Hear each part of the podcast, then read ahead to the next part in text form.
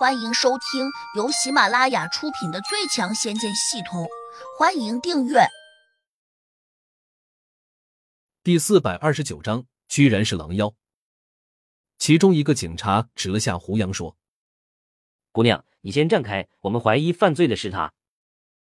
他犯了什么法吗？”童心赶紧问。警察马上又冲出租车司机张强招了下手：“是你报的警吧？”张强点点头，应了声是。为何报警？张强一脸严峻的答道：“此人身上充满了杀气，而且我还闻见他身上有血腥味儿，说明他可能刚杀人不久。”胡杨有些惊讶，这个张强太奇怪了，他果然能闻到自己身上的气息。警察却瞪着他，放下了枪口，喝道：“我看你有点疑神疑鬼，你脑子没问题吧？”另一个警察也相当不满，骂道：“你满嘴胡说八道，乱报警，小心我把你狗东西的抓起来！”张强转动着眼珠，眼里没有半分害怕。不过他也没有争辩，可能他心里也很清楚，不可能因为自己的判断就叫警察把胡杨抓起来。也许我弄错了。他承认错误倒是很快。警察又骂了他两句。可能觉得胡杨相貌堂堂，加之身上穿着名牌衣服，且神态自若，摆出了一副宠辱不惊的姿态，一看就不是普通人家出身，所以就没有多问。他们喊了声收队，又警告了张强，以后不准再乱报警，否则就以扰乱治安的罪名把他抓起来。张强一边唯唯诺诺的答应着，转头却又对胡杨和童心说：“你们另外找车吧，我不能再打你们了。”童心有点不高兴，这深更半夜的，四周都没什么人和车，你叫我们到哪里去找车？师傅，你信不信我向你们公司投诉你？张强依旧很坚决的说：“你爱怎么投诉那是你的权利，我管不着。”说着，他赶紧钻到车里面，便想发动汽车离开，但是他突然又惊异的发现汽车无法启动了。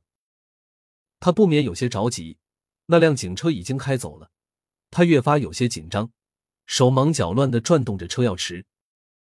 胡杨走向前，沉声说：“你不用忙活了，没有我的同意，你这车启动不了。”张强大急，连忙拉开车门走下来。大侠，你想做什么？胡杨沉声问：“你是怎么知道我身上有血腥味的？”张强不假思索道：“当然是闻见的。”胡杨冷冷的盯住他：“你这鼻子挺灵的，居然能闻出血腥味儿，你该不会是狗变的吧？”张强面色一紧，没有回答。胡杨盯着他，上下打量，这家伙被看得有点发毛，身体微微颤抖。胡杨突然喝道：“你这个妖怪，修炼出人形也不容易，你今晚报警！”到底想做什么？张强神情大变，紧张的看着胡杨，嗫嚅道：“你身上有我家主人的气味。你家主人是谁？”到了这个时候，胡杨其实不用问也大致清楚了。这个张强，他的主人多半是秦胡。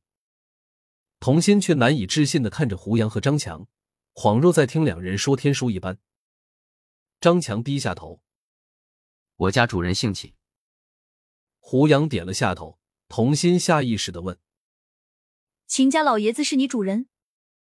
张强突然抬手指了下胡杨的身后方向：“我家主人来了。”胡杨和童心几乎是条件反射的转头看了一眼。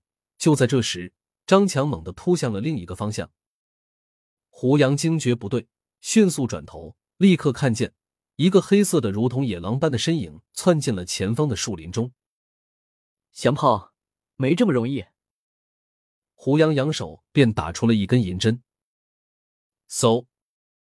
张强化作的野狼速度很快，加之有树枝掩护，胡杨打出的银针虽快，但却没有扎中他的要害。即便如此，张强还是怪叫了一声。胡杨微微皱眉，一把搂过童心，便追了过去。童心简直惊呆了，虽然他没有看清楚张强变成的野狼。但却发现了一点：张强原地消失了。让他更没有料到的是，胡杨突然搂上了他的纤腰，他立刻幸福的跌进了胡杨的怀中。这是要做什么？童心只觉得有些云里雾里。由于胡杨飞奔过去的速度很快，加之这是深夜，四周除了昏黄的路灯外，一片黑暗，因此他完全看不清楚到底发生了什么事情。不过童心觉得很刺激，压根不想知道个中缘由，只希望胡杨能够一直抱着他这样飞奔。胡杨抱着他跑得并不算快，至少比起平时飞行来要慢很多。毕竟童心只是个普通人。虽然他不笨，但接近一百斤的体重对于胡杨来说，抱着飞奔还是一种拖累。张强化作的野狼一直在林子里面乱窜，大概跑了十多分钟，他才钻进了树根下一个洞子消失了。胡杨飞身落下去，这地方已经远离了城市，不知不觉中，他带着童心竟然来到了一座有些阴冷的山中。现在的位置在山谷里面，停在一块大石头上。还能清楚的听见不远处传来的流水声，甚至还能看见若隐若现的亭台楼阁。原来这地方是近郊一个名叫丹景山的四 A 级风景区。但胡杨在京城待的时间很短，因此对这里十分陌生。天空昏暗，微弱的光芒不足以让童心看见这四周的景致。如果对他说这里是丹景山，他一定不陌生。京城的原住民很少有人没有到这里来旅游过，毕竟这地方距离京城不远，且风景秀丽，空气清新，大家都会趁着假期到来之际来这里游玩。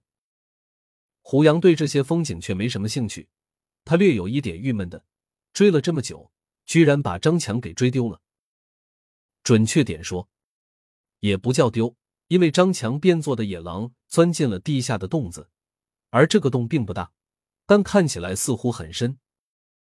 胡杨用神识探下去，也没有探到。